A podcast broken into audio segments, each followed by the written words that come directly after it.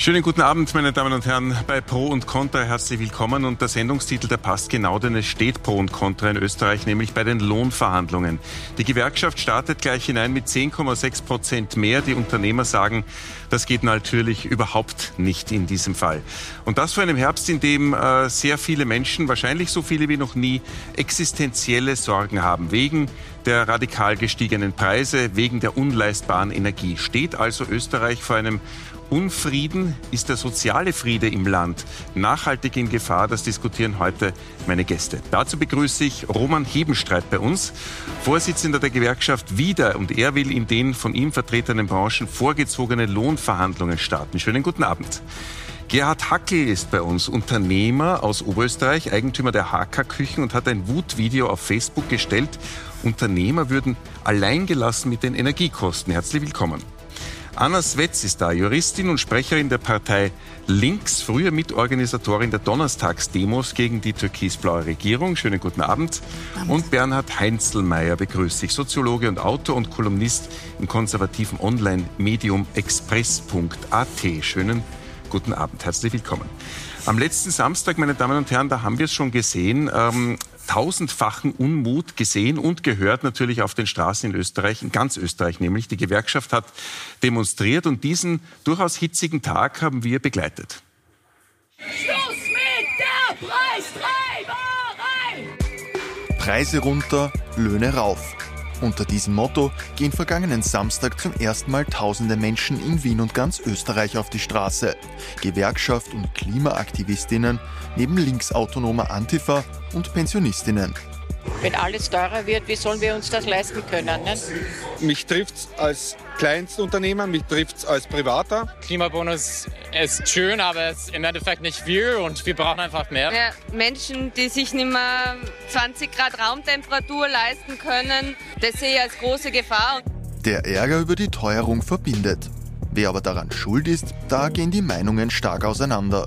Ich glaube, dass man hier mit den Sanktionen, wenn man die beendet, zu einem Ergebnis kommt, dass die Preise wieder normal bleiben. Natürlich belastet uns das sehr, aber das müssen wir irgendwie auf uns nehmen. Der Streit um die Sanktionen, eine Debatte mit sozialem Sprengstoff. Wie aufgeladen die Stimmung ist, zeigt sich als linke Demonstrantinnen und Demonstranten eine Familie mit Österreich- und Deutschlandflaggen entdecken und am Weitergehen hindern. Darf der Herr nicht mitgehen? Äh, es ist ein Gewerkschaftsprotest. Ja? Rechtsextreme sind der natürliche Feind der Gewerkschaften. Natürlich darf er nicht mitgehen. Die Situation droht zu eskalieren. Der Vater wird eingekesselt. Die Polizei muss die Situation auflösen. Insgesamt verläuft die Demonstration aber friedlich. Doch das könnte sich im Herbst ändern. Corona-Maßnahmengegner und auch die rechtsextremen Identitären rufen zu zahlreichen weiteren Demos gegen Preisexplosion und Russland-Sanktionen auf. Die Direktion Staatsschutz und Nachrichtendienst warnt daher vor einer neuen, breiten Protestbewegung, die von Rechtsextremen vereinnahmt werden könnte. Ich habe solch einen Nährboden für Radikalisierung in dieser Breite in Österreich noch nicht erlebt. Es geht nicht mehr nur um die Corona-Thematik, sondern das Verbindende für die Protestbewegung ist die Delegitimierung des Staates. Der Herbst könnte zur Bewährungsprobe werden, auch für den gesellschaftlichen Zusammenhalt. Da ist natürlich Herr Hebenstreit sehr viel mögliche Zukunft drinnen. Gehen wir mal von der Gegenwart aus und behandeln wir die Themen Schritt für Schritt. Da war schon was los am Samstag. Die Gewerkschaft startet, wie Sie wissen, mit den Metallern in die Verhandlungen mit 10,6 Prozent mehr und sie fordert einen höheren Mindestlohn für alle und sie geht eben noch dazu, wie wir gesehen haben, auch auf die Straße. Ist es angesichts der Lage auch vieler Wirtschaftsbetriebe, die gar nicht mehr wissen, wie sie die Kosten überhaupt reinkommen können, ein bisschen zu überzogen? Muss man sogar runter vom Gas in so einer Lage? Naja, man muss schon sagen, die Situation ist schon für sehr, sehr viele Menschen in diesem Land in der Zwischenzeit dramatisch. Und die wenden sich natürlich an ihre Interessensvertretung, an die Gewerkschaftsbewegung kann Ihnen sagen, mir hat vor ein paar Wochen, das ist glaube ich zwei, drei Wochen her, eine Betriebsrätin mitgeteilt, dass sie gerade aus dem Personalbüro gekommen ist und ihr die Personalchefin gesagt hat, sie hat im Tag momentan zwischen 10 und 15 Lohnpfändungen am Tisch. Äh, und was wir merken, ist, dass die Maßnahmen, die die Regierung gesetzt hat, entweder verpuffen oder viel, viel zu spät kommen. Wir erleben einen Anstieg der Privatverschuldungen, wir erleben dramatische Situationen, wir haben tagtäglich Berichte von Beschäftigten, bei denen sich das Leben nicht mehr ausgeht. Insofern sind die Gewerkschaften heuer natürlich besonders gefordert, um äh, diesen Kaufkrafterhalt auf der einen Seite durchzusetzen und auf der anderen Seite natürlich in den Branchen, wo Gewinne gemacht worden sind, äh, sich einen entsprechenden Anteil davon zu holen. Aber, und das sage ich auch, auch in jenen Branchen, wo Menschen beschäftigt sind, die dieses Land vor allem in der Pandemie am Laufen gehalten haben, die immer noch auf ihre faire Entlohnung dafür warten, zu ihrem Recht kommen. Weil Sie sagen, es gibt durchaus Branchen, die zu den Gewinnern auch gehören, dieser, dieser Teuerung. Da sind Sie als Vertreter der Wiederbranchen äh, nicht unbedingt dafür äh, dabei. Trotzdem wollen Sie, dass Ihre Lohnrunden jetzt vorverlegt werden. Warum? Wir haben beides. Ähm, aber das stimmt, ja, die Wieder vertritt äh, einige Branchen, die im sogenannten Niedrigentlohnersektor angesiedelt sind. Das sind aber überwiegend genau jene Beschäftigten, die das Land in der Pandemie am Laufen gehalten haben. Und die sind natürlich von der Teuerung ganz besonders betroffen. Wir haben in der Zwischenzeit aufgrund der Inflation einfach Löhne in den, äh, in den Kollektivverträgen, von denen es kein Auskommen mehr gibt. Ganz wichtig, ähm, die Schuldnerberatung hat festgestellt, mit einem sogenannten Referenzbudget, ein Ein-Personen-Haushalt braucht in Österreich im Monat 1487 Euro, nicht inflationsbereinigt, netto, um überleben zu können. Wir haben Löhne, da sind wir brutto nicht einmal bei diesen 1.500 Euro. Weil Sie eben die Verhandlungen in Ihrer Branche vorverlegen werden, noch kurz die Abschlussfrage. 10,6 haben die Metaller gesagt, da müssen Sie ja schon wissen, was Sie als Einstiegsforderung auf den Tisch legen, wenn Sie jetzt schon loslegen wollen mit der Verhandlung. Wissen Sie es schon? Werden es auch zehn? Jein, weil äh, wir haben ja nicht eine Branche, für die wir verhandeln. Wir haben ungefähr 150 Kollektivverträge, die in Summe verhandelt werden übers Jahr. Wir ziehen jetzt äh, vor, was geht. Ähm, es sind natürlich die Laufzeiten in diesen Kollektivverträgen unterschiedlich. Insofern ist auch die Bewertung der Inflation eine unterschiedliche. Aber die Forderung nach 2000 Euro Mindestlohn, nach dem Ausgleich der Teuerung, um die Kaufkraft zu erhalten und einen entsprechend fairen Anteil an Gewinnen beziehungsweise die Honorierung der Leistungen, die erbracht wurden, vor allem von den Menschen, die das Land am Laufen gehalten haben, wird die Basis der Verhandlungen sein. Jetzt äh, haben wir da einen Unternehmer in der Runde. Herr Hackel ist zu uns gekommen aus Oberösterreich, äh, aus dem Betrieb. 10,6 haben die Metalle schon gesagt. Der Ebenstreit sagt, es muss einfach abgegolten werden. Ist die Gewerkschaft in den Forderungen heuer zu radikal? Ich glaube, die Gewerkschaft ist nicht so, so, radikal, weil wenn man sich anschaut, was die Leute heute äh, verdienen oder besser gesagt nicht mehr verdienen, beziehungsweise was äh, unsere eigenen Mitarbeiterinnen und Mitarbeiter äh, sich nicht mehr leisten können, nämlich das tägliche Leben, äh, da gehört äh, natürlich äh, ausgeglichen, angeglichen an die äh, tatsächlichen Lebenskosten. Und ich glaube, mit den 10 Prozent sind wir gar nicht so weit weg, ob das jetzt 10,5 oder 10,0 sind. Äh, das, ist, das ist jetzt das übliche Spiel, glaube ich, zwischen den Kammern und den Gewerkschaften. Äh, aber ich glaube, aus, aus, aus meiner Sicht, wenn ich jetzt einen, einen, einen, einen Mitarbeiter habe, der 2000 Euro verdient, äh, der dann eine zehnprozentige Lohnerhöhung hat äh, und dann 200 Euro mehr bekommt, dass es sich dann nur ausgehen kann, äh, wann der Staat irgendwann einmal auf diese Lohnnebenkosten von diesen 200 Euro verzichten äh, würde. Weil, ich habe mir das heute ausgerechnet, also diese Lohnerhöhung würde den, den Dienstgeber im Jahr 3626 Euro kosten. Welche Erhöhung? Die um 10 Prozent? Die um 10 Prozent. Wenn man genau 10 Prozent macht, bei 2000, 2000, 2000 10 Prozent. 3626 würde es den Dienstgeber kosten.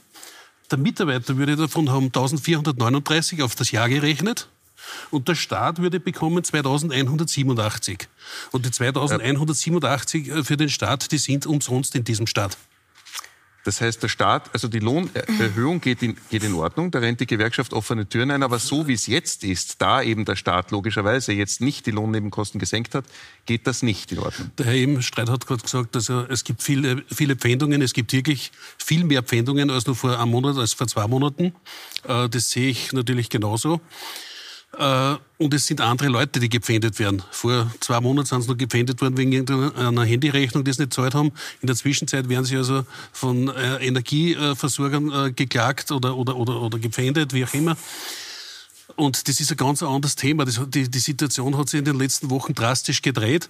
Und wir als Unternehmer haben ja überhaupt kein Interesse, dass unsere Mitarbeiterinnen oder Mitarbeiter sich irgendwas nicht leisten können. Das sollen sie ja genug leisten können. Nur das, das, das, das, das Drama an dem Ganzen ist gar nicht die Lohnerhöhung oder die Forderung von 10 Prozent. Das Drama sind die Lohnnebenkosten, die einfach äh, den, den Großteil des Ganzen machen.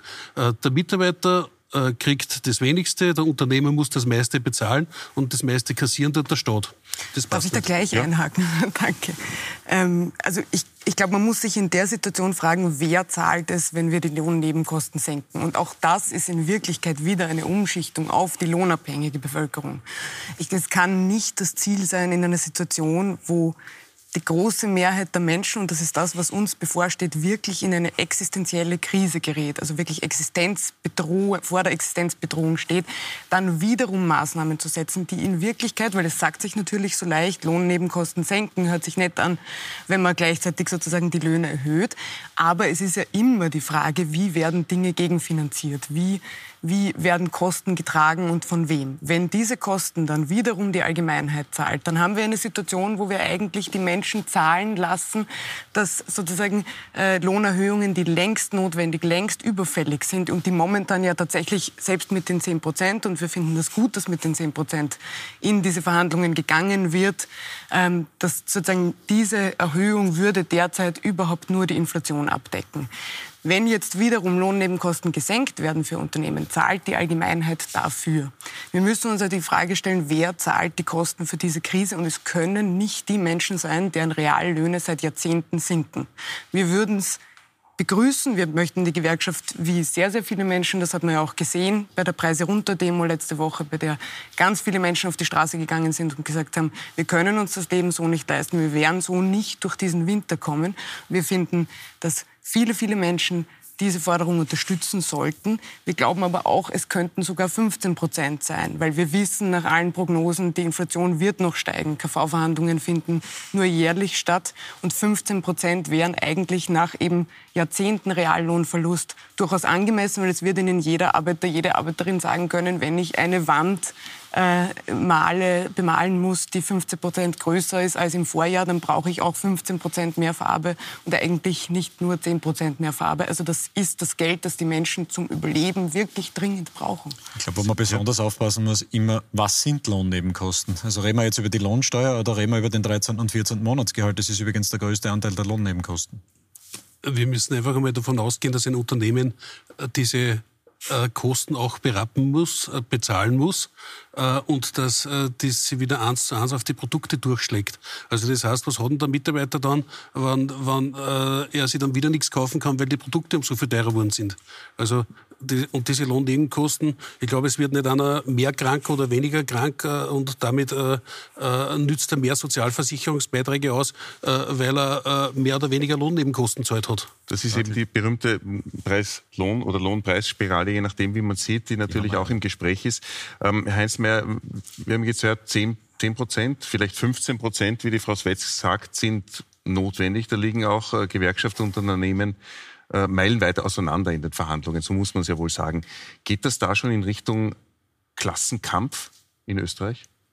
Also vom Klassenkampf habe ich in Österreich in den letzten 20 Jahren, 30 Jahren nichts bemerkt, weil sonst äh, äh, würden nicht seit mehr als 20 Jahren die Reallöhne stagnieren in dem Land. Also, also wo da die, der, der Klassenkampf war, ähm, ist mir ein Rätsel. Und es sind, sind in Österreich äh, die Gewerkschaften meiner Meinung nach ein bisschen zu zurückhaltend und, und sie, sie bekommen jetzt in Wirklichkeit auch die Rechnung dafür präsentiert, weil man muss auch sagen, diese Großdemonstration war offen gesagt für ÖGB-Verhältnisse, ich kenne schon diese, diese, diese Gewerkschaftsdemonstration ist auch schon seit 40 Jahren, war das ein bisschen eine kleine, weil 20.000 in Wien und über die 20.000 wird noch diskutiert, ob es überhaupt 20.000 waren. Also mein Problem bei der ganzen Geschichte ist, ähm, dass ich eher eine Legitimationskrise des, des, des politischen Systems äh, sehe, äh, wobei da die Gewerkschaft eh noch relativ gut darstellt, weil die pff, und in den Studien noch immer sehr viel Vertrauen genießt, genauso wie die Arbeiterkammer, Wirtschaftskammer, Polizei, Bundesheer,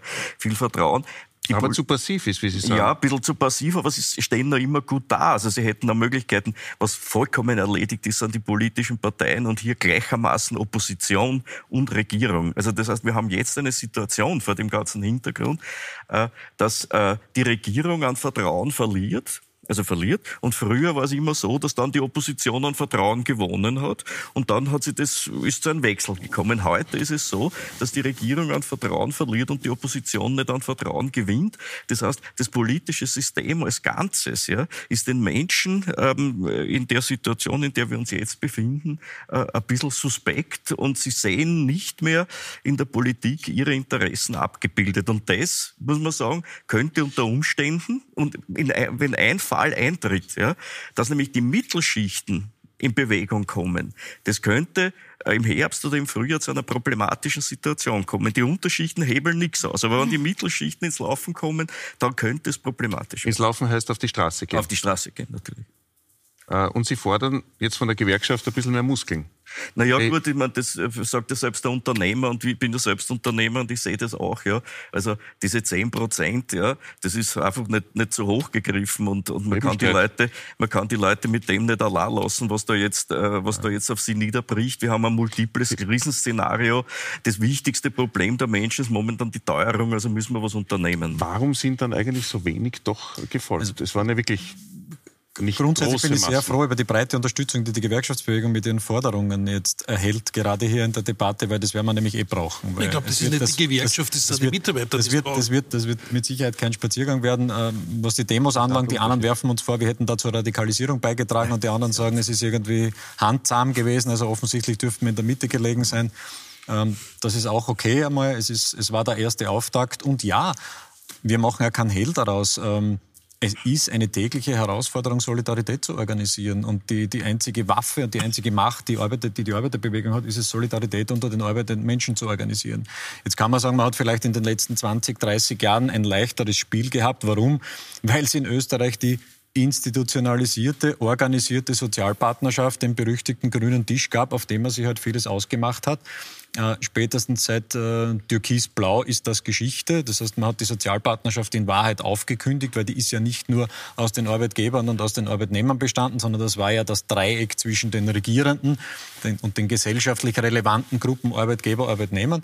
Das ist Geschichte. Insofern sind die Gewerkschaftsbewegung, ist die Gewerkschaftsbewegung und die Einzelgewerkschaften, glaube ich, gerade gut unterwegs, das nicht nur erkannt zu haben, äh, sondern an Mobilisierungskraft zu gewinnen. Das merken wir übrigens nicht nur bei Demonstrationen, sondern wir merken es natürlich auch bei den betrieblichen Auseinandersetzungen, weil dort, wo wir jetzt schon nicht unbedingt öffentlichkeitswirksam Betriebsversammlungen abhalten, wo es um Lohnauseinandersetzungen geht und ähnliches mehr, ist der Zulauf enorm und natürlich auch die Erwartungshaltung der Menschen entsprechend groß. Sie haben da einen Unterschied gemacht, Herr Hackel, zwischen Mitarbeitern und, und, und, Gewerkschaft, die ein bisschen anders ticken würden. Und Sie haben noch einen Unterschied gemacht, wo Sie äh, gesagt haben, die, die Unternehmer werden allein gelassen und haben nicht gemeint und haben den Angriff nicht gemeint gegen die Gewerkschaft, sondern vom Staat. Da haben Sie ein Video gepostet.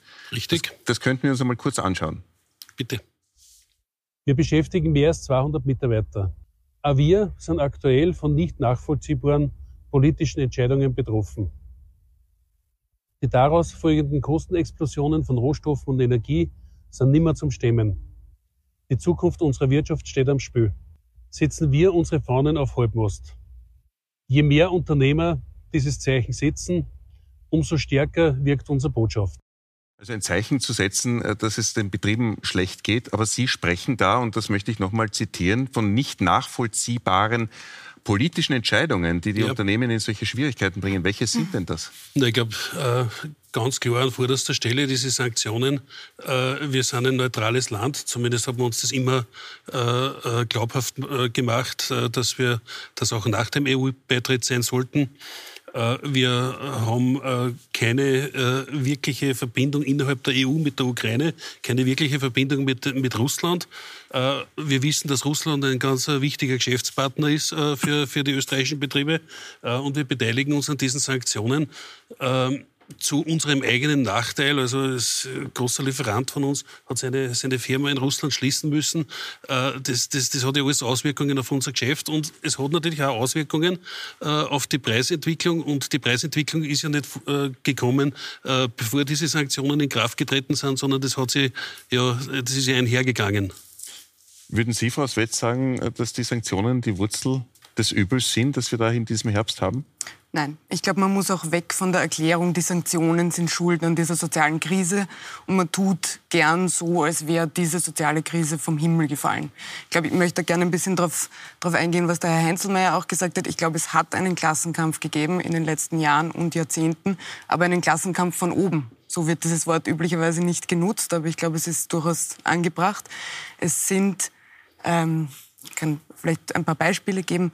Also wir haben eine Situation in Österreich, wo schon jetzt 1,5 Millionen Menschen armutsgefährdet sind, darunter 400.000 Kinder und Jugendliche.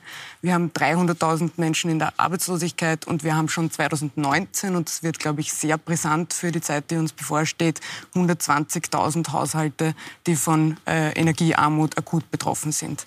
Das heißt, wir haben eine Bevölkerung, die sich das Leben schon jetzt und schon bis zu der jetzt nochmal verschärften Krise mehr schlecht als recht hat leisten können. Und es ist ganz sicher so, dass Krieg und Pandemie Brandbeschleuniger waren, die diese Krise verstärkt haben. Aber die soziale Krise, die gibt es schon viel länger, die bahnt sich an seit Jahren und Jahrzehnten. Und wir werden aus solchen Krisen wie wir sie jetzt haben, nicht herauskommen. Sie werden sich immer und immer wieder wiederholen, wenn wir nicht endlich zu einem gerechteren System kommen, wenn es nicht endlich eine gerechte Vermögensverteilung in Österreich gibt, wenn wir nicht endlich beginnen, tatsächlich hinzuschauen, wo diese Ungerechtigkeiten liegen. Und die gibt es eben nicht erst seit gestern oder heute. Es ist verschärft, aber die gibt es schon viel länger. Wir müssen damit beginnen, endlich wirklich grundlegende Änderungen zu schaffen. Das ist nämlich interessant, weil die Linke ja traditionell anti-amerikanisch wäre, woraus folgen würde, dass sie eher pro-russisch wäre, also woraus folgen würde, dass sie prinzipiell gegen die Sanktionen wären. Das sagen Sie jetzt nicht, dass Sie dagegen sind, obwohl Sie die Wirkung nicht äh, in Abrede stellen. Ich glaube, es geht einfach nicht darum, über diese Sanktionen zu diskutieren. Ich glaube, es ist zynisch tatsächlich in einer Situation, wo der Brotpreis in einem Jahr um 10 Prozent steigt.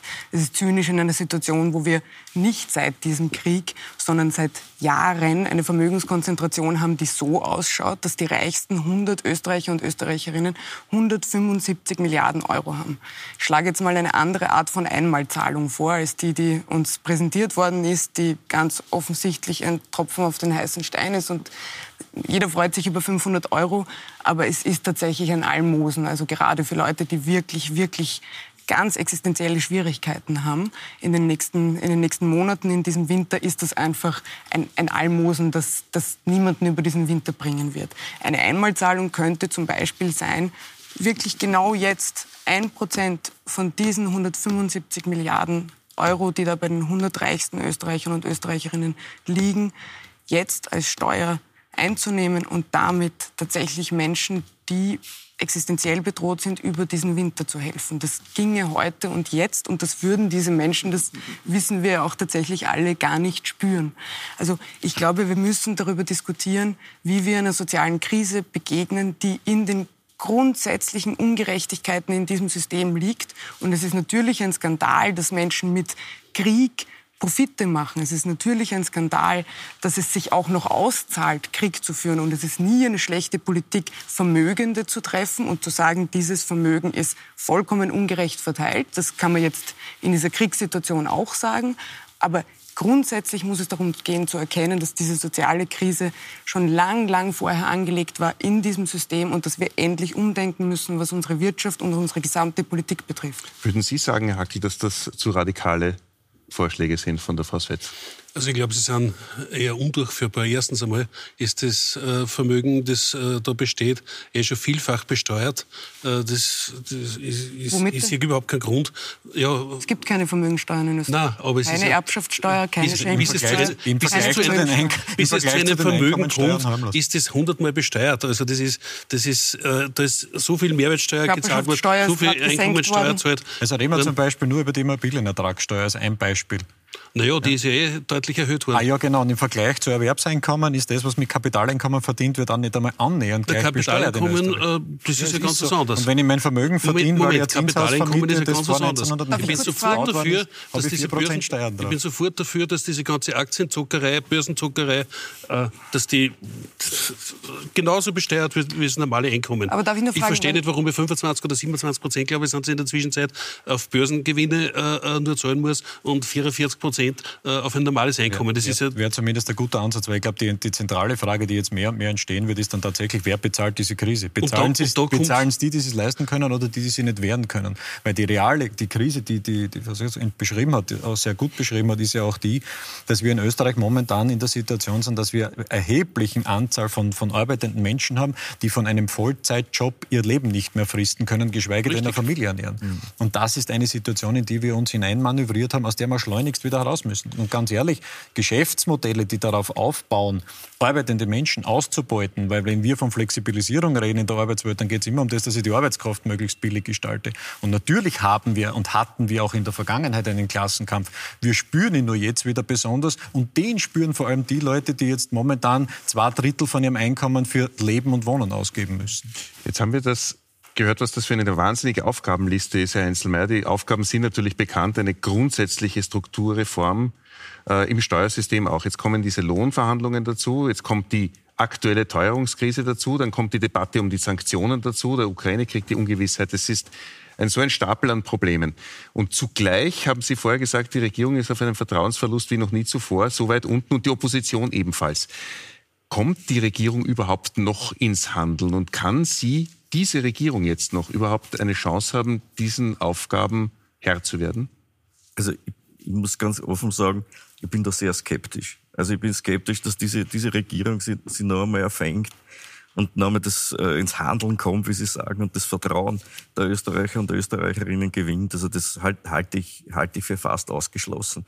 Weil ich muss ganz ehrlich, man muss sehen, diese Krisenbewältigungsstrategie, die jetzt gesetzt wird, ja, also der Fels, äh, also der, der Fels hinten und vorne an, an, an, an Substanz und an, an, an Konsequenz und die, es ist die Zeitverzögerung viel, viel zu groß. Also ich, und und äh, ich, ich habe immer ich habe die ganze Zeit als Politikbeobachter äh, auf den großen Wurf gewartet und in Wirklichkeit war das lauter so ein klein klein dort ein bisschen was da ein bisschen was.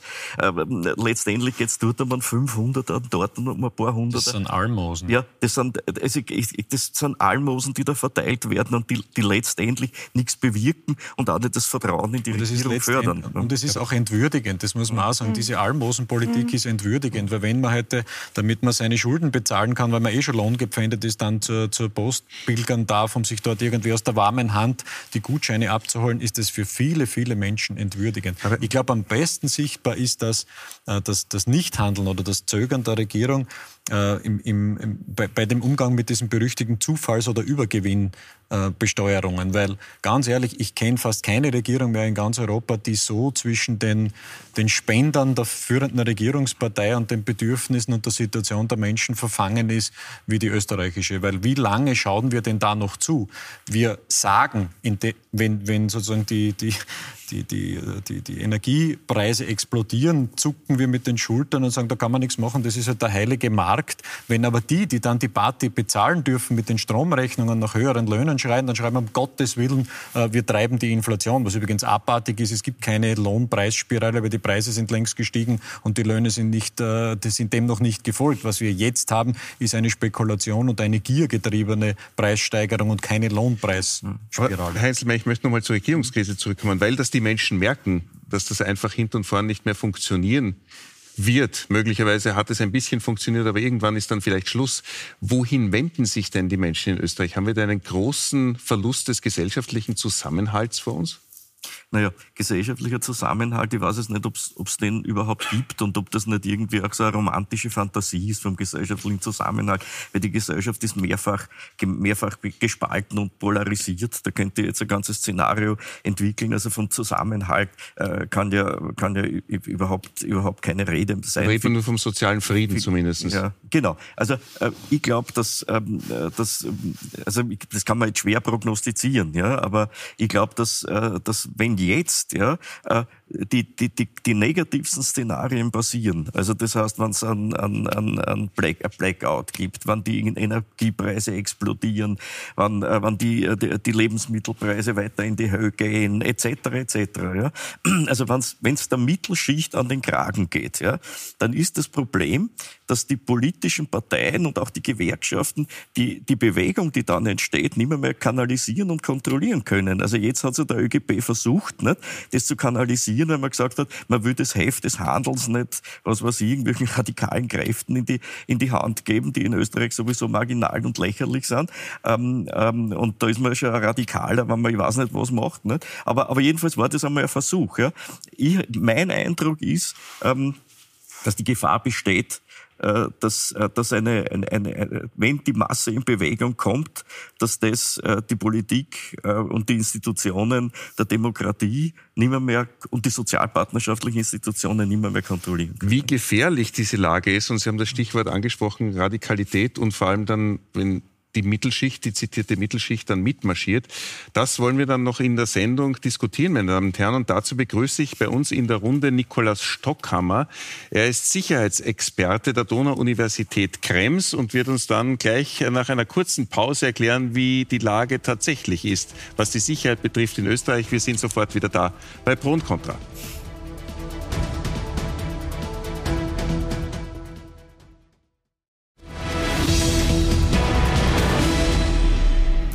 Willkommen zurück, meine Damen und Herren, bei Pro und Contra. Das Thema Teuerung und ist der soziale Friede in Österreich tatsächlich in Gefahr? Und bei mir ist jetzt Nikolaus Stockhammer, Sicherheitsexperte der Donau-Uni Krems. Schönen guten Abend, Herr Stockhammer. Äh, weil wir schon vorher in der Diskussion gesehen haben, es heizt sich die Stimmung auf. Wir haben die Demonstration am Samstag gesehen, die noch friedlich war, aber es könnte noch sehr, sehr grob werden in Österreich. Ich möchte mit einem Zitat beginnen mit dem äh, Vizechef des Geheimdienstes in Österreich, David Blum. Der hat Folgendes gesagt im Kurierinterview sehr aktuell. Ich habe solch einen Nährboden für Radikalisierung in dieser Breite in Österreich noch nicht erlebt. Es geht nicht mehr nur um die Corona-Thematik, sondern das Verbindende für die Protestbewegung ist die Delegitimierung des Staates. Was meint er denn mit Nährboden für Radikalisierung? Warum gerade jetzt? Also in der klassischen Radikalisierungsforschung ist zum Beispiel ein Nährboden soziale Verwerfungen, ein Nährboden eine gesellschaftspolitische Entwicklung, aber natürlich auch äußere Umstände, die hier reinspielen, multiple Krisen, auch die jetzt in dieser Diskussion thematisierte, eben der Teuerung und der Inflation und der äh, sozialen Leistbarkeit, aber natürlich auch äh, politisch aufgeladene Momente. Und was wir auch seit einiger Zeit sehr stark beobachten, ist die Zunahme von Verschwörungsmythikern, die hier in dieses Segment hineinspielen. Und das, was der Herr Einzelmeier gemacht, gemeint hat, äh, wenn der Mittelstand mal auf die Straße ja. geht und protestiert, das dann unterwandern könnten und zu einer größeren vielleicht radikalen Bewegungen fordern? Was man auch während der Corona-Maßnahmen Gegner Demonstrationen beobachtet hat, war, dass äh, extremistische Gruppierungen, Einzelakteure diese Proteste gekapert haben und sozusagen legitime Anliegen eines Protests für sich reklamiert haben und dann eine, einen extremistischen Touch dem Ganzen vergeben haben. Und das ist auch die Gefahr, wenn wir sozusagen ein, eine breite äh, Demonstration haben, dass hier extremistische Gruppen das ausnützen für ihre Zwecke oder politische Parteien. Das, was Herr Einzelmeier gemeint hat, waren fünf Prozent, die vielleicht radikal sind. Sind da links und rechts gemeint in der jetzigen äh, sozialen Lage in Österreich? Ähm, ich würde das Potenzial tendenziell höher sehen. Also diese 5% äh, Richtschnur, Richtschnur war sozusagen in Bezug auf diese Corona-Maßnahmen gegner Demos. Jetzt ist es mehr. Äh, jetzt äh, aufgrund dieser multiplen Krisen, dieser verschiedensten Verwerfungen, der Erosion der Kohäsion, wie ich es nenne, gibt es hier ein größeres Potenzial. Welche Rolle spielt denn die Bewaffnung von radikalen Gruppen, gerade Wir, aktuell? Man beobachtet das natürlich auch von Seiten des Verfassungsschutzes mit großer Sorge. Gerade im Segment der Rechtsextremisten hat das drastisch zugenommen, auch während der Pandemie, dass die äh, Menschen sich zusehends mit Waffen versorgt haben. Das hat auch mit äh, großen äh, Verschwörungsmythen wie dem Great Reset oder anderen Migration, überbordender Migration oder so zu tun, was hier äh, ideologisch aufgeladen wurde und auch diese Personen zu einem Waffenkauf oft animiert hat. Also Sie haben vorher gesprochen, ähm, der Nährboden, um das nochmal einzugrenzen, das ist eine allgemeine schlechte soziale Lage, so könnte man sagen. Das ist jetzt mal Teuerung. Das könnte sich natürlich im Winter noch äh, extrem verschlimmern mit existenziellen mhm. Krisen und mit, einem, mit einer Gasknappheit. Zusätzlich zu Ereignissen von außen herein?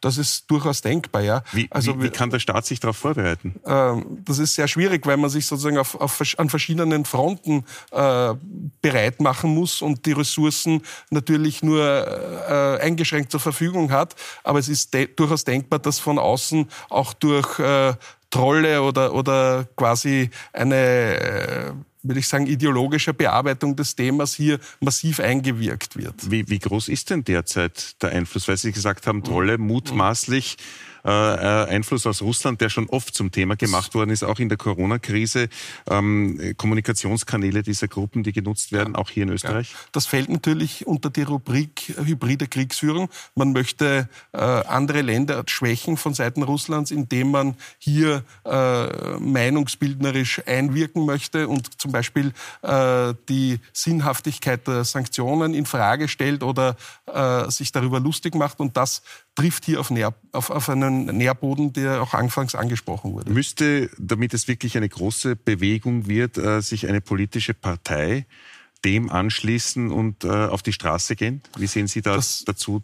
die Zukunftsaussicht in der nahen ja, Zukunft vielleicht? Äh, das steht zu befürchten, dass sich die eine oder andere Partei entweder ganz rechts oder ganz links außen finden wird, die hier dieses extremistische Potenzial auffängt und sozusagen ähm, den Protest kanalisiert, wie es so schön heißt, und dann äh, eine breite Bewegung auf die Straße bringt. Und je mehr Leute hier äh, sozusagen sich in dieser Bewegung artikulieren, die meisten sind natürlich nicht als Extremisten zu bezeichnen, aber desto mehr Schubkraft gibt es da und dann fühlen sich die Extremisten in diesem Sog auch bestätigt. Noch dazu, wo es ja noch immer weitere Corona-Maßnahmen gegen äh, Demonstrationen angekündigt sind im kommenden Herbst, das uns ja vielleicht noch mhm. sogar begleiten wird. Das bin ich eher skeptisch. Ich glaube das eher nicht, weil sozusagen die äh, Artikulation von potenziellen Maßnahmen wahrscheinlich eher äh, zurückhaltender sein wird, auch aufgrund des Pandemiegeschehens. Erst heute hat US-Präsident Biden die Pandemie für beendet erklärt. Von daher, äh, wer weiß, was hier äh, zu erwarten ist. Aber, Aber ich denke, es wird eher sich verlagern auf ein anderes äh, Themengebiet. Nikolaus Stockhammer, vielen Dank für die Einschätzungen, auch wenn sie durchaus nicht erfreulich waren. Danke vielmals für den Besuch. Vielen Dank. Ja, meine Damen und Herren, ähm, das führt mich auch zu der Debatte, weil wir am Anfang natürlich gesagt haben, dass die Gewerkschaft am Samstag ja diese Demonstration angeführt haben und wir gehört haben, Herr Ebenstreit, dass eben diese Demonstrationen auch eine gewisse Radikalisierung mit sich bringen. War es vielleicht verkehrt oder sollte man eher Abstand davon nehmen, in, dieser, in diesem Klima auf die Straße zu gehen? Also ich verwehre mich schon dagegen, wurde ja vorher festgestellt, also was war es jetzt, was handzahm oder was, was der, der, der Radikalisierung zuträglich? Äh, da muss man sich entscheiden, was man will. Also ich verwehre mich schon dagegen, dass da irgendwelche besonderen radikalen Ausschreitungen sichtbar gewesen wären. Das waren über weite Teile extrem friedliche Proteste von ganz normalen Menschen, äh, die durch die Teuerung so massiv betroffen sind, dass sie sich auch dazu motiviert fühlen, ihr Anliegen auf der Straße kundzutun. Und es ist natürlich auch Aufgabe der Gewerkschaft, diesem Protest eine Stimme zu verleihen verleihen. Das haben wir mit diesen Demos gemacht. Die waren friedlich, die waren laut, aber ähm, sie haben eben dazu beigetragen, entsprechend äh, klarzumachen, was unsere Anliegen sind. Sie haben das vorher erwähnt, Frau Swetz, weil Sie gesagt haben, es, es ist noch eine viel längere Forderungsliste, jetzt nicht nur was die Lohnverhandlungen betrifft, sondern ein genereller Umbau ähm, des, des Steuersystems in Österreich. Und dazu sagen Sie auch, jedenfalls im Vorgespräch, Sie hoffen, dass es Protest auch gibt, wenn diese Umverteilung, die Sie fordern, nicht kommt. Protest auch dann, wenn er radikal unterwandert werden sollte, genutzt werden sollte, wie Herr Stockhammer sagt, gekapert, vielleicht von rechts? Also ich glaube, dass Rechte natürlich auch auf der Straße sein werden. Ich glaube, dass Rechte grundsätzlich nie ein wirkliches Interesse an Veränderung haben, Situationen manchmal nutzen, um äh, zu spalten, um tatsächlich einfach die Bevölkerung zu spalten. Rechte sind aber auch nicht nur auf der Straße. Ich glaube, das ist wichtig, das zu sagen. Rechte sitzen auch im Parlament, Rechte sitzen auch in unseren Gremien, Rechte sitzen in Machtpositionen. Also wir haben einfach eine Situation, wo es rechte Politik gibt und die muss man bekämpfen. Ich glaube, es ist aber gefährlich, die Menschen, die gerade auf die Straße gehen und sagen, die Wirklichkeit, wie sie ist, ist radikal. Das ist sie. Die bevorstehenden Monate sind radikal. Ein Wirtschaftssystem, das auf Profite ausgerichtet ist und nicht auf die Bedürfnisse von Menschen, nicht auf die Bedürfnisse der Umwelt und das uns in der fossilen Abhängigkeit lässt, das Menschen verarmen und verelenden lässt, das ist radikal und dafür braucht es auch radikale Antworten. Ich glaube, viele Menschen spüren das gerade, dass sich das nicht mehr ausgeht. Vielleicht auch nochmal in ihre Richtung. Ich rede nicht von den Kleinen, aber die großen Unternehmen haben schon in der, in der Pandemiekrise wirklich Rekordgewinne gemacht, während andere, die uns durch die Pandemie getragen haben, am Existenzminimum gelebt haben. Das kann kein System sein, das hält und das schafft eine radikale Wirklichkeit, in der Menschen auch sagen, es muss sich tatsächlich was ändern. Und das kann ich verstehen und das braucht es auch tatsächlich. Also es gibt, das ganz kurz noch ausführen darf, wir haben im Moment eine Situation, in der Menschen, die Arbeitslosengeld beziehen, beispielsweise eine 55 Prozent Nettoersatzrate haben. Erklären Sie mir bitte, wie eine Person, die jetzt arbeitslos wird, durch diesen Winter kommen soll. Erklären Sie mir, wie sie heizen, essen, wie sie Wohnen bezahlen soll, davon, was oft 900 Euro sind. Also das ist einfach nicht machbar. Wir haben Alleinerzieherinnen, die nicht wissen, wie sie die Schulausgaben finanzieren sollen. Wir haben Pflegekräfte, die einfach nicht durchkommen und die jetzt real nicht durchkommen werden. Und wir haben ein System, das genau diese Situationen herbeiführt und dabei gleichzeitig auf Unternehmerseite Rekordgewinne erwirtschaftet, gleichzeitig das Vermögen der Reichen unangetastet lässt. Und auch da nochmal, die Wirklichkeit ist so radikal. Das ist die Wirklichkeit, von der Sie sprechen. Natürlich ist es machbar, eine Vermögenssteuer einzuführen. Natürlich ist es machbar, das Vermögen, das es in diesem Land gibt, gerecht zu verteilen. Warum sollte das nicht machbar sein? Es ist vielmehr völlig unrealistisch, wie die Welt jetzt gestaltet ist, dass wir auf eine Klimakatastrophe zusteuern und nichts dagegen tun, dass wir Vermögen einfach nicht verteilen und das ist Vermögen, das die Menschen erarbeiten jeden Tag. Das bleibt beim, beim reichsten Prozent, die reichsten 10 Prozent in Österreich, haben mehr als die anderen 90 Prozent. Das ist in Wirklichkeit ist das eine dystopische, verrückte Situation und viel, viel realistischer wäre dieses Wirtschaftssystem, den Kapitalismus, endlich grundlegend zu ändern. Das braucht es. Wenn wir, Herr Einzelmeier, tatsächlich das, was die Frau Swetz beschreibt, sehen als großen Protest, der sich auch formieren könnte angesichts der multiplen Krise, die wir haben. Können wir was lernen aus den Demos, die wir in den letzten Wintern und Herbst gesehen haben, äh, was Corona-Maßnahmen betrifft? Naja, also ich würde meinen, nicht, also die äh, mir scheint das momentan ein bisschen eine paranoide Stimmung zu sein und hinter jeder Ecke wird Radikalismus vermutet und überall sitzen die Rechten und das liegt halt an der Dialektik des Systems, wo es Rechte gibt, gibt's Linke und die Linken bekämpfen die Rechten und die Rechten die Linken. Also das scheint mir jetzt nichts so Bemerkenswertes zu sein. Ähm, ich, ich, ich, finde das, ich das alles etwas übertrieben. Also zum Beispiel auch das, dass der Staat delegitimiert wird. Also wenn heute der, der Friedrich von Hayek leben würde, würde man den in Ketten abführen, ja, weil der mit seiner Theorie natürlich den Staat delegitimiert hat, ja, und, und auf bestimmte Auswüchse des, der, der, der staatlichen, der staatlichen äh, Allmacht, die sie da herausbringt, ähm, äh, hingewiesen hat. Also ich, ich möchte nur darauf hinweisen, aus den Studien wissen wir, dass, äh, dass äh, wir kennen 68, 68 hat, hat die Elite, die studierende Elite, hat gegen den Staat protestiert und hat den Staat als ein Staat, als ein Staat der Herrschenden und Mächtigen und Reichen ähm, äh, bezeichnet. Heute äh, kommt die, die Staatskritik von den unteren und von den mittleren Schichten. Also das heißt, die fühlen, fühlen sich durch diesen Staat ja, ähm, äh, beobachtet, kontrolliert, ein Staat, der in ihr Privatleben eindringt. Also das heißt, Staatskritik ja, äh, kann man nicht, wie es hier passiert, ja, in diese Ecke stellen, dass man sagt, der Staat wird legitimiert. Also der Staat wird jetzt in eine, eine neue, ähm, eine neue, eine neue säkulare Religion, nachdem wir jetzt nicht mehr, mehr an Gott glauben, glauben wir an den Staat, knien Degel vor dem Staat nieder und jeder, der den Staat kritisiert, ist ein Radikaler. Also so, so kann es so kann's, äh, so kann's sicher, äh, sicher Aber nicht es ist, gehen. Es, ja? es, ist auf jeden Fall auch etwas passiert, was man nicht unterschätzen darf. Ähm, wann gehen die Menschen auf der auf die Straße. Viele Gründe wurden genannt, denen kann ich zustimmen. Einer noch nicht. Es geht natürlich auch um Teilhabe.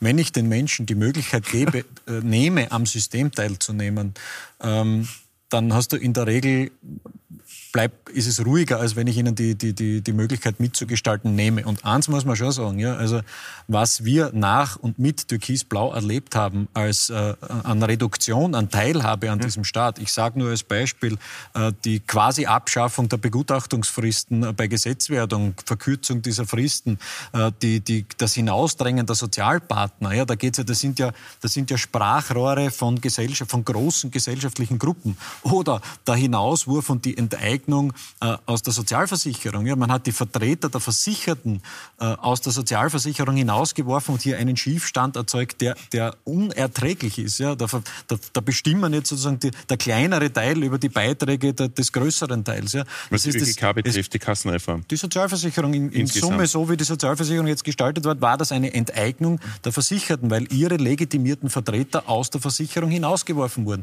Das sind alles kleine Elemente an Teilhabe und die Menschen spüren natürlich, dass entweder sie selbst weniger teilhaben können an diesen demokratischen Entscheidungsprozessen, beziehungsweise ihre legitimierten Vertreter weniger teilhaben können. Und ich sage Ihnen noch ein schönes Beispiel.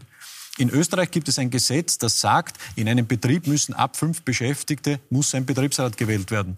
Wie viele Betriebe haben wir in Österreich, wo das nicht stattfindet? Welche Sanktionsmaßnahmen gibt es? Im Gegenteil, ich habe in meiner Gewerkschaft aktuell mehr als 20 Gerichtsverfahren laufen, wo Menschen, die ihr Recht in Anspruch nehmen, ihre Belegschaft zu organisieren und vertreten, gekündigt, entlassen oder bestochen werden, nur damit ja diese, diese Demo, dieses demokratische Grundrecht, sich im Betrieb zu organisieren, und seine Vertretung zu wählen, nicht stattfindet. Was macht die Politik? Sie schaut zu.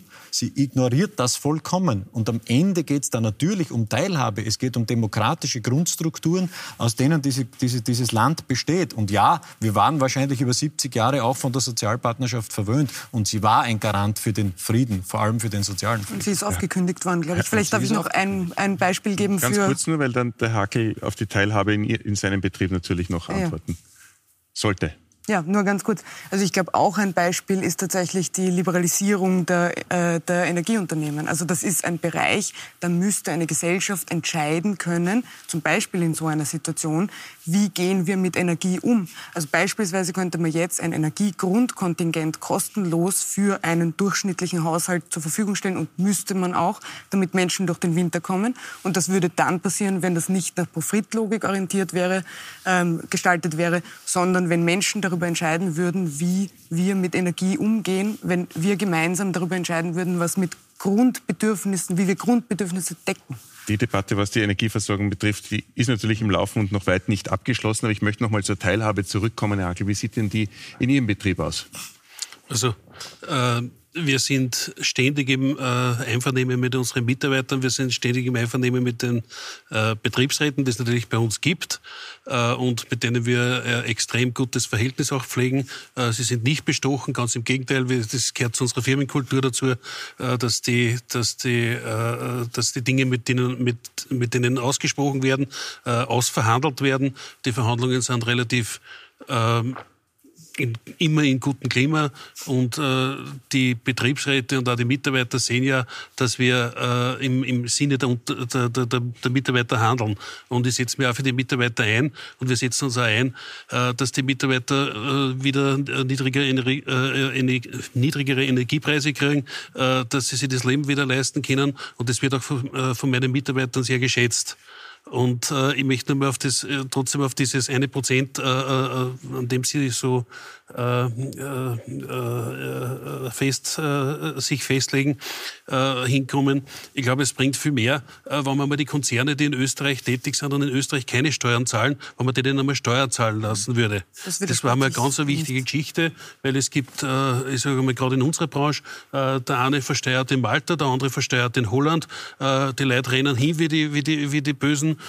Es gibt anscheinend nicht überall einen Betriebsrat in solche Konzerne. Es gibt keine keine, keine wesentlichen Sozialleisten, es gibt, da, es gibt die Dumpinglöhne. Mit dem könnten wir alle nicht arbeiten. Stimme Ihnen zu. Und ich glaube, es steht noch nicht im Widerspruch. Ich glaube, es braucht tatsächlich Definitiv beides. Nicht. Und es muss, die Politik, Na, die, es äh, muss die Politik die Rahmenbedingungen dafür schaffen. Die Politik muss Rahmenbedingungen, das, aber das ist ja das, was uns fällt, alle miteinander. Ich sage Ihnen ein schönes ja, Beispiel. Und Sie, Sie haben das, glaube ich, auch zuerst in die Richtung gebracht. Äh, uns fällt ja auch als Unternehmen äh, die, die Orientierung der Politik. Früher also ich, ich kann mich erinnern, da, da war ich zwar noch äh, äh, sehr, sehr jung, aber da gab es einen Kreisky und der Kreisky ist vor dem Ministerrat, äh, vom Ministerrat rausgekommen, dann ist er interviewt worden und dann hat er gesagt, äh, was sie also beschlossen haben. Äh, das war einmal in der Woche und äh, dann, dann, dann war das Volk wieder zufrieden und hat wieder, hat wieder, ist wieder an die Arbeit gegangen. Das war Orientierung. Da, dann ist irgendein Journalist, Journalist einmal mit der Frage gekommen, und was sagen Sie zur bevorstehenden Wirtschaftskrise? Ja, sagt er, hat er immer gesagt, da haben wir uns Gedanken gemacht, die haben gar nicht geredet drüber. Und am Donnerstag wird ihnen der Herr Handelsminister, so hat er damals noch Kassen, der Starrebacher, äh, verkünden, äh, was wir beschlossen haben. Und am Donnerstag ist noch der Investitionsfreibetrag gekommen. Und es Österreich war wieder glücklich. Die Wirtschaft war glücklich, die Leute haben Arbeit gehabt. Und das war die Orientierung. Wir, wir haben nicht mehr viel Zeit. Ich eine Anmerkung machen, und zwar, es geht um, um, um eine Legitimationskrise der Politik. Das heißt, wir lösen das Problem nicht, wenn wir den ÖGB mehr Partizipationsmöglichkeiten geben, weil auch der ÖGB ist Bestandteil dieses Systems. Also wir müssen alle gemeinsam über das hinausdenken. Also wir müssen darüber hinausdenken, dass äh, über, also wir müssen mitdenken, dass wir alle ja, unter Kritik stehen und dass auch das Vertrauen in die Guten genauso erschüttert ist wie das in die Bösen. Ein Aber ganz kurzes Schlusswort noch erheben, Streit, weil wir schon am Ende der Debatte sind, zum Herrn Heinzelmeier, der gesagt hat, also auf jeden Fall hat er recht mit, mit den Guten, ja, weil äh, wir sind okay. momentan die, die, klar, die, durch, die, die, durchwegs an, an Vertrauen gewinnen ja. und Zuspruch haben. Und ja, es braucht Rahmenbedingungen. Ich sage Ihnen ein Beispiel. Wir hatten die Auseinandersetzung mit einer berüchtigten Airline in Österreich bis zu Protesten vor dem Gewerkschaftshaus. Ähm, und am Ende war die Tatsache, war, war es einfach Realität, dass das Unternehmen Gesetze gebrochen hat und dass jeden politisch Verantwortlichen in diesem Land vollkommen egal war bis zur letzten Minute. Und da hat man auch die legitimierten Vertreter, nämlich die Betriebsräte genauso wie die Gewerkschaften, Gesellschaften als Politik alleine gelassen. Und das meine ich damit. Es müssen Rahmenbedingungen geschaffen werden für eine faire Auseinandersetzung und für sozusagen einen, einen Gleichstand in dieser Auseinandersetzung. Das war jedenfalls der Konsens in dieser Runde. Rahmenbedingungen der Politik müssen unbedingt her, damit diese multiple Krise, die wir jetzt schon haben und die uns natürlich noch im Herbst heimsuchen wird, so viel steht sicher schon fest, äh, gelöst werden könnte, bevor es äh, wirklich den sozialen Frieden in Österreich zerreißt. Vielen Dank fürs Zuschauen. Das war Pro und Contra für heute. Schönen Abend.